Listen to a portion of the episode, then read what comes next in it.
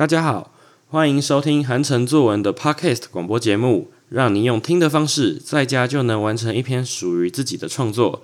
在开始写作之前，请先到资讯栏里找到韩城作文的 Google 云端网址，把讲义下载下来，这样更有助于你创作哦。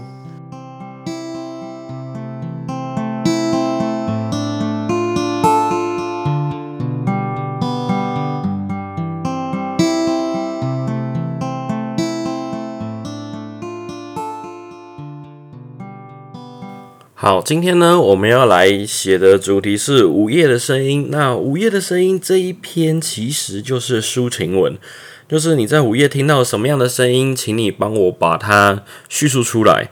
那我们先来看到写作引言，在午夜时分，夜凉如水。当我们闭上眼，停止视觉干扰时，便是听觉最敏锐的时候。这时，你听到什么声音？那个声音联想到什么？不同的声音带来不同的感受，引发不同的幻想。希望呢，同学，你借由午夜的声音带给我们一场听觉的响宴，写出一场精彩的回忆。所以今天这个午夜的声音，其实我个人觉得没有这么的难。各位同学，请你不要被题目唬住了。午夜的声音，午夜的声音，我在干嘛？我在睡觉。老师，我在睡觉，我没有办法写出什么东西，因为我睡着了。好，各位同学，请你不要紧张。午夜的声音其实很多，非常多。谁说一定要午夜发生的声音才可以写？可不可以晚上你可能吃饱饭后听到的声音可不可以写？可以呀，你只要符合题意，就是。把你听到的声音，把它放在午夜时分。什么叫放在午夜时分？譬如说，开头可以这样写：午夜时，我听到了，好，窗外传来猫叫的声音，等等之类的。诶，你明明是吃饱饭后听到猫叫的，可是为什么你把它放在午夜？因为题目要午夜嘛，所以午夜的声音它其实只是一个，我觉得只是一个。引导你，然后往一个就是很困难，开始对这个题目设限的一个陷阱。那同学，请你不要随便的被胡乱住，好不好？这个题目其实非常简单的。好，讲到这边呢，我们已经把开头最比较最复杂的部分、比较难解的部分先解完了，就是午夜的声音啊。同学已经呃，应该是可以。不会再用啊，老师我午夜在睡着这个借口来跟我搪塞说哦不行啊，我午夜的时候没有听到这个声音，写不出来。好，然后再过来呢。你听到了什么声音？好，譬如说，我们看到心智图这边，第一个是婴儿啼哭的声音嘛。那譬如说，今天下呃下一个是飙飙车族呼啸而过的声音，再过来是虫鸣的声音，再过来是时钟发出来滴答声，或是说呢，你有一些其他的想法，譬如说，呃，譬如说自己的呃晚上睡不着，听个音乐嘛，好，戴个耳机听个音乐，然后呢，那个音乐。引勾起你什么样的回忆？像我有个同学，就是写到说，他跟他的好朋友之间有一首歌，那首歌是他们的最爱。然后那个同学已经国小毕业了，要去美国读国中，念他们的中学。结果呢，他就有点伤心，就是因为他再也没有办法跟他的好朋友一起听到那一首歌，所以他就是。写到午夜的声音，就是在午夜的时候听了这首歌，想起他跟他的同学过去发生什么样的回忆，什么样的事情。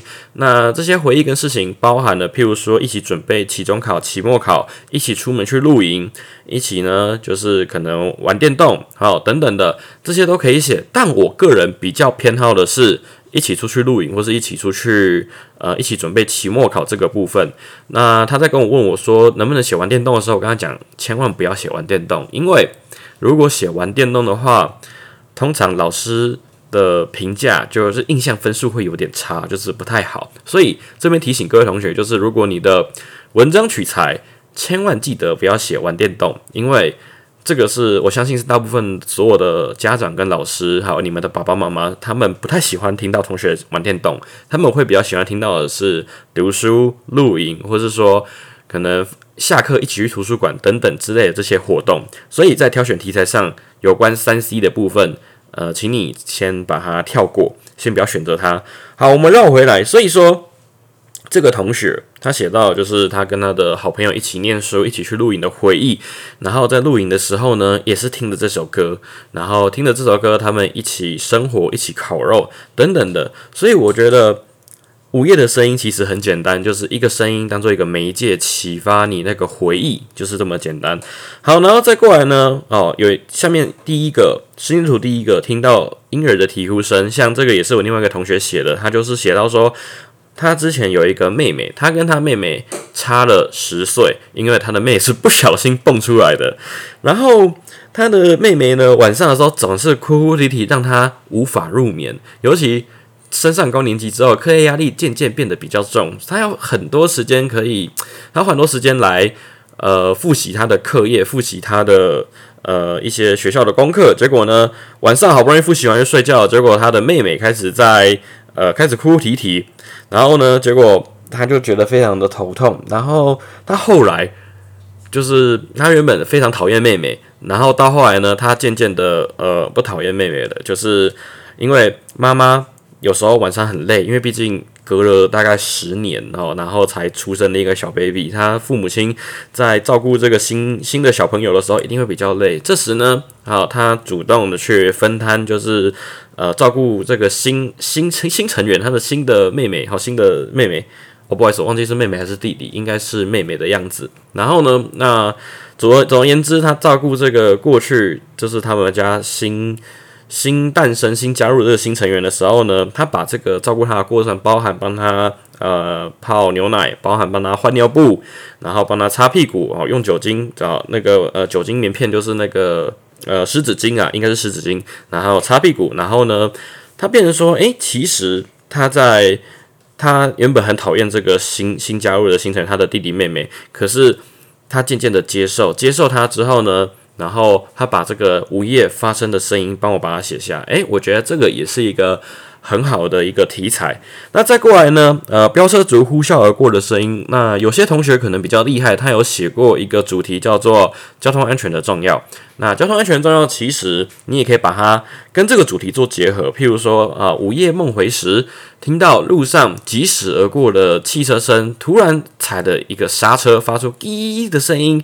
啊，这滴的声音呢，把我从梦中惊醒。好，我呢看着路上，好，然后那一辆车，好，那辆车呢，呃，可能假设，可能不小心，可能万一出了车祸，可能呢就是呃会有，或是说你可以把这个声音引申为，譬如说第一个酒驾，好，然后呢酒驾这么重要，呃，防止酒酒驾这么重要，然后呢，那再过来呢？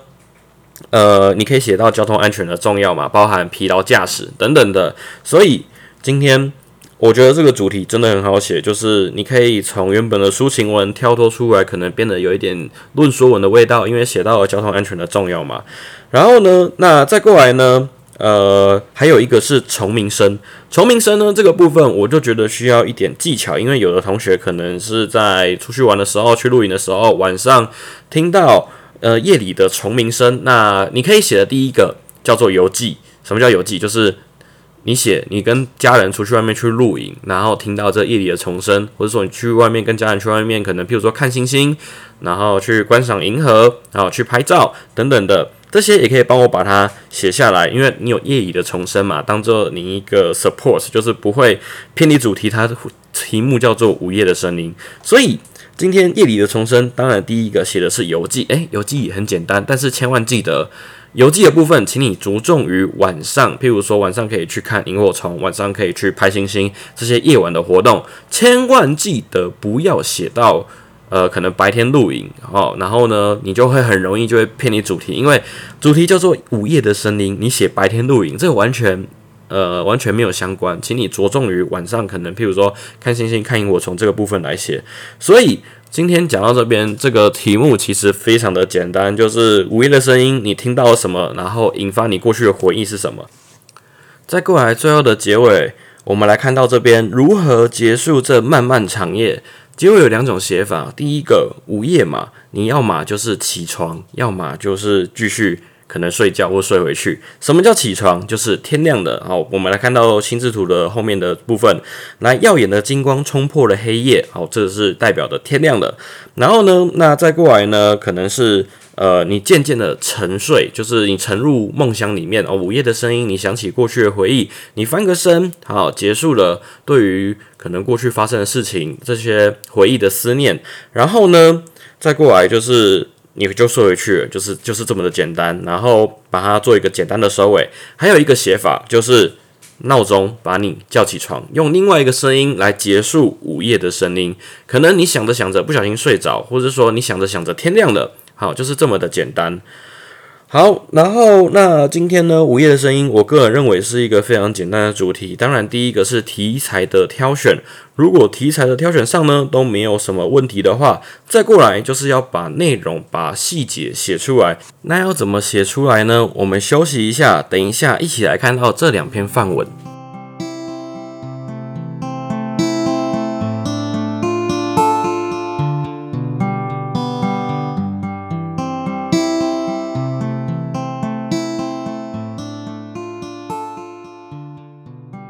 我们来看到第一篇范文，第一篇范文呢是午夜的声音。那这边呢，午夜的声音这边没有限制，你只能写一种声音，你可以写好几种，没有关系。来，我们看到这一篇午夜的声音哦，午夜的声音是多么的宁静，多么的无声，多么的扣人心弦。我几乎很少在夜晚中清醒，零星路过的车子疾驶而过的声音，划破了寂静的深夜。好，我们来看到第一个就是画破。画破它在修辞学上是一个形象化的技巧。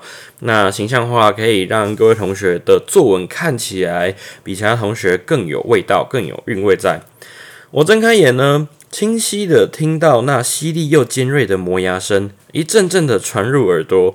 我忍着那刺耳的声音走到厕所旁，打开灯，照亮了黑暗的走廊。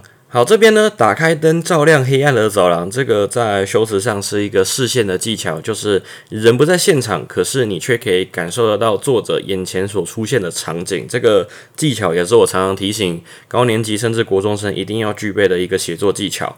好，我们继续看到这边，饮水机水波荡漾的声音，好像夜里的雨，经过弟弟和妈妈的房间，沉稳的鼾声告诉我，他们依然熟睡着。外头那轮皎洁纯白的月亮，在夜空中显得格外的明亮。几颗星星在天上一闪一闪的，好似老天的眼眸，静观地上的万物。在寂静的夜里，看着天花板，思绪更加清晰。人间的事物仿佛都暂停了，唯独那颗不停跳动的心，思索着从前的人情世故。夏天里的蚊子不停地在我头上盘旋。嗡嗡的振翅声不停响起，令我翻来覆去难以入眠。好，所以这个是他晚上夜里所发生的事情，所听到的声音。好，我们来看最后的结尾，他怎么收尾哦？突然，我瞥见了窗外一道刺眼的光，划破了黑夜，拯救那漫长的夜晚。一圈黑眼圈就这样挂在我的眼窝旁。爸爸的磨牙声，蚊子的振翅声，水波荡漾的声音。好，你会发现结尾记得提到。你的午夜的声音里面提到的东西，把它做一个完整的收尾。好来，夜晚的声音多么的奇特，多么的令人难以忘怀。好，所以这个就是第一篇午夜的声音，那就是把午夜的时候发生的声音，可以巨细靡遗的帮我把它描述出来。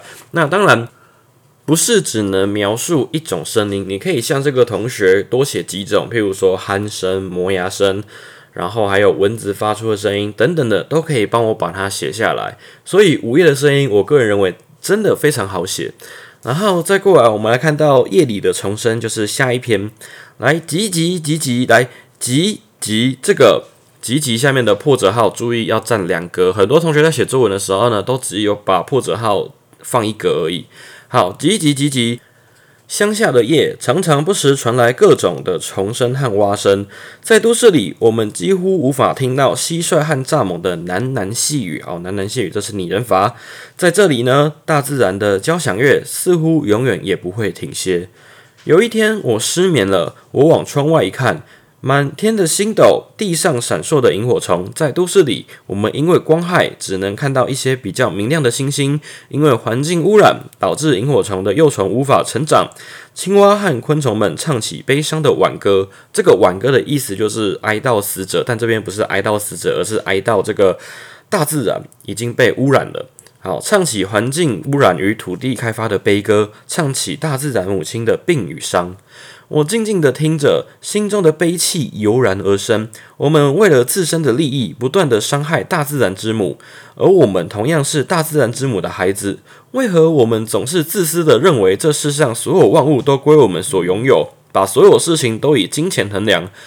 好，这边呢，同学要注意一件事情，就是他连用两个设问法。通常我建议各位同学，就是如果你还不太擅长使用设问法的时候，请你不要用它。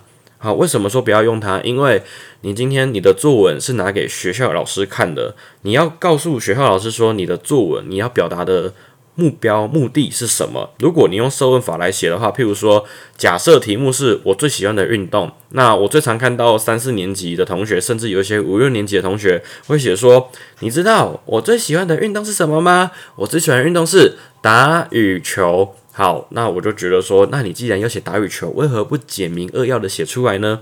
对不对？所以我这边就会觉得说，如果你不会用设问法，千万记得不要故意使用设问法，这反而会造成反效果。但是有一种设问法是可以接受的，叫做激问。激问呢，就是答案在问题的反面。譬如说，难道我们就应该让这个？所世上的所有万物都归我们所拥有吗？当然，反面这个意思就是说，答案在问题的反面嘛，就是不应该说把所有的事情都以金钱来衡量。答案是不应该，我们不应该用金钱来衡量所有的万物。所以这边呢，请记得，如果你一定很想要用设问法，你受不了，我一定要设问法来写作文，那请你记得，你可以使用激问，但是不要多，不要超过三个。好像这个同学就只有用两个而已，我觉得还可以。这边。适当的激，适当的设问法，可以激起读者们的反思跟呃看法，还有对于这个这篇文章的感想等等的。所以设问法是好的，只是要看各位同学会不会来做使用。好，我们接下来看着哦，来把所有金钱呢，呃，把所有事情都以金钱来衡量。想着想着，泪水划过我的双颊，沾湿了我的衣襟。我仰头看着大自然之母残存的、尚未被我们收为囊中之物的瑰宝，满天的繁星。来，所以说他这边就是讲到的比较像是环境开发、和环保之类的议题。所以从重生从这个午夜的声音可以联想到的是环境议题，所以每个同学写出来的东西都不太一样，这个就是创意。好，来我们来看到最后的结尾。这夜，我听着青蛙和蚱蜢的哭泣，看着大自然之母唯一的孩子星星。我想起了诺亚方舟的故事，想着为何上帝不断降下滂沱大雨，把世界淹没，让世界重来。我一边品尝着故事的寓意，一边翻开笔记本，画了一幅意味长生的素描。一幅夜里的重生，好，这个很棒，就是记得结尾要提到主题，避免说哦，你今天讲的好像是在讲环境议题，但是主题明明就是午夜的声音，所以如果你可以在结尾提到主题的话，你就可以避免偏离主题这个问题的发生。好，今天的写作引导就到这边，其实这个午夜的声音真的没有很难。如果各位同学今天想要练习这个主题的话，我会建议说，你先想一个题材，然后它跟声音有没有关系？如果它有关系的话，你就可以把这个题材跟声音一起做个结合，在开头的时候用这个声音当做媒介来引出这个题材，并且在最后的结尾提到主题。好，那今天的写作引导就到这边。如果你有任何的问题，欢迎你可以到韩城作文的 Facebook 粉丝专业来询问问题。写完作文如果有需要批改的服务，也可以到韩城作文的粉丝专业来询问，让自己的文章可以得到更专业的批改，可以得到写作上的提升。我们下周再见，拜拜。